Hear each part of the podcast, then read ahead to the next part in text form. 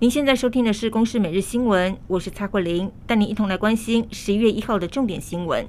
国内新冠病毒疫情，今天本土个案依旧是零确诊。不过新增了五例的境外移入个案，而随着春节将近，根据相关部会统计，到时候预估会有四万人返台。疫情指挥中心则宣布，规划今年十二月十四号到明年的二月十四号这段期间，维持十四天的检疫以及七天的自主健康管理，而非重点高风险国家入境者，前十天需要入住防疫旅馆或是集中检疫所，后四天就可以返家在家检疫。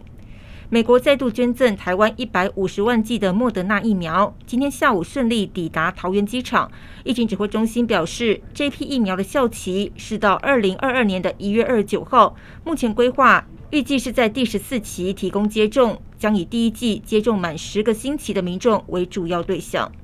台北市 KTV、电影院等八大场域将在明天十一月二号开始可以脱下口罩饮食，还有集会活动。另外，八大行业也可以有条件的恢复营业，条件就是要落实十连制，员工打满一剂的疫苗满十四天，并且有三天之内的快筛或是 PCR 阴性证明，而且一定要先送副业申请以及拟定防疫的计划，计划通过之后才能够开张。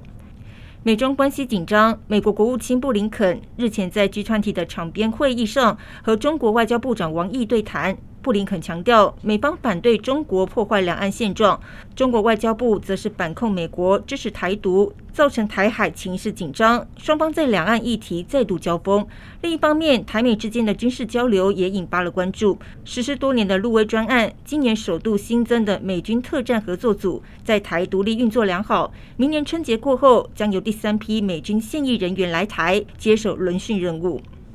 国内油价已经连五周上涨，台湾目前是否有通膨的问题呢？央行总裁杨金龙今天在立法院时表示，国内没有通膨的问题，当前物价上涨是能源的问题。不过，面对国外通膨升温，市场预期美国联准会最快可能在明年七月提早升息。杨金龙则是提到，台湾升息则是有三个条件。包括台湾的物价上涨率与未来展望，再来是周遭主要国家的升息情况，以及国内纾困振兴的发展。明年基本工资调涨，政府初步规划，业者今年十一月和十二月营收比去年同期衰退百分之十五，可以申请每位员工月薪补贴一千元，时薪补贴五百六十元。不过这个时间点不是疫情影响最剧烈的时刻，引发了工商团体反弹。因此，劳动部和经济部预计还会再调整补贴门槛，才会对外正式公布。以上由公视新闻制作，谢谢您的收听。